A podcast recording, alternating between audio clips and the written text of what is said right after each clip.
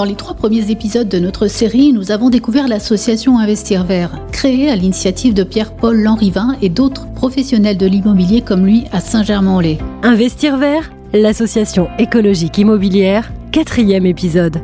Une association née de l'expérience du premier confinement qui a montré que quand il était confiné, l'homme finalement faisait du bien à la nature, laquelle reprenait ses droits qu'elle avait perdus depuis de nombreuses décennies. Ces agents immobiliers, constructeurs, notaires ont décidé d'agir pour la planète en mettant en place une association de professionnels responsables face à l'urgence climatique et au devenir de la Terre. Cette association s'appelle Investir Vert. Elle accueille en son sein tous les professionnels de l'immobilier désireux d'y adhérer, à condition d'avoir un comportement éco-responsable dans la gestion de sa profession et face à ses clients. Par ailleurs, et pour justement favoriser l'investissement dans des logements en phase avec le développement durable, Investir Vert porte une proposition de loi baptisée Éco-succession dont maître Céline Pereira, notaire, nous a détaillé dans l'épisode 3 de ce podcast tous les avantages. Et notamment pour les héritiers d'un logement éco-responsable, un abattement fiscal de 400 000 euros au moment de la succession du propriétaire du bien.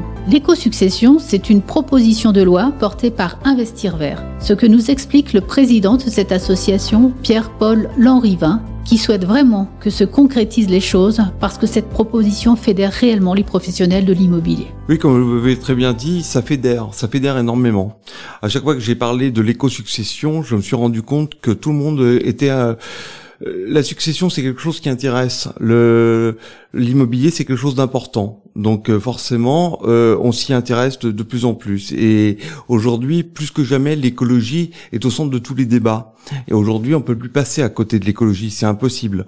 Ça va être d'ailleurs les les grandes ambitions de demain. On n'aura pas le choix aujourd'hui, quelle que soit le, son entreprise, quel que soit, euh, on sera obligé. Vous avez parlé de la RE 2020, Exactement. le climat et résilience. Il y a des tas de textes qui vont l'imposer de toute Exactement. façon. Exactement. Et on n'a plus choix. De toute façon, aujourd'hui, on est arrivé au, au pied du mur, et je pense que plus que jamais, on doit être écologique. Maintenant, le fait d'avoir fédéré un maximum, on se dit, et si l'éco-succession pouvait devenir une loi? C'est ça en fait l'idée. Mhm. L'idée c'est de se dire aujourd'hui, euh, bah, c'est bien joli de fédérer, mais ça serait peut-être sympa de pouvoir le, le concrétiser.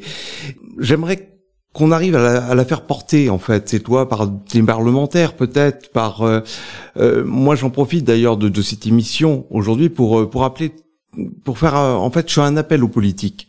Aux politiques qui s'ils nous écoutent aujourd'hui par cette émission si ça les intéresse qui nous retrouvent sur euh, sur investir vert. Sur investir vert pour échanger pour discuter.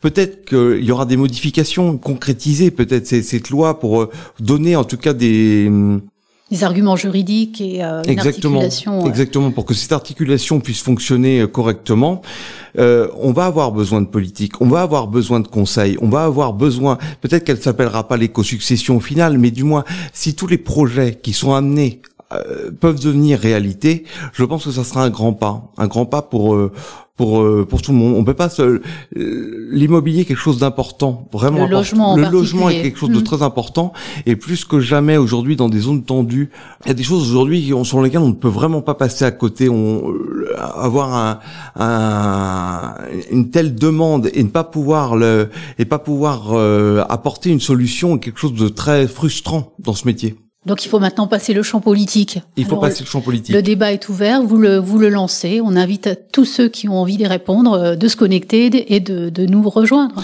Exactement. J'espère qu'ils seront nombreux. J'espère qu'on pourra échanger. Et si un jour, d'ailleurs, euh, sur euh, sur votre euh, sur votre antenne, on peut se retrouver avec euh, peut-être le ministre du logement, absolument. même. Eh ben, absolument, pour en discuter, pour échanger et, et j'espère euh, vraiment avancer. Qu'elle ouais. entende vos propositions. Exactement. Un appel est donc lancé à Emmanuel Vargon, ministre en charge du logement, et aux parlementaires, sénateurs et députés qui seraient intéressés à venir débattre au cours d'une émission axée sur l'éco-succession. L'idée, tenter de concrétiser cette proposition de loi que porte Investir Vert et dont vous trouverez toutes les informations nécessaires sur le site www.investir-vert.fr.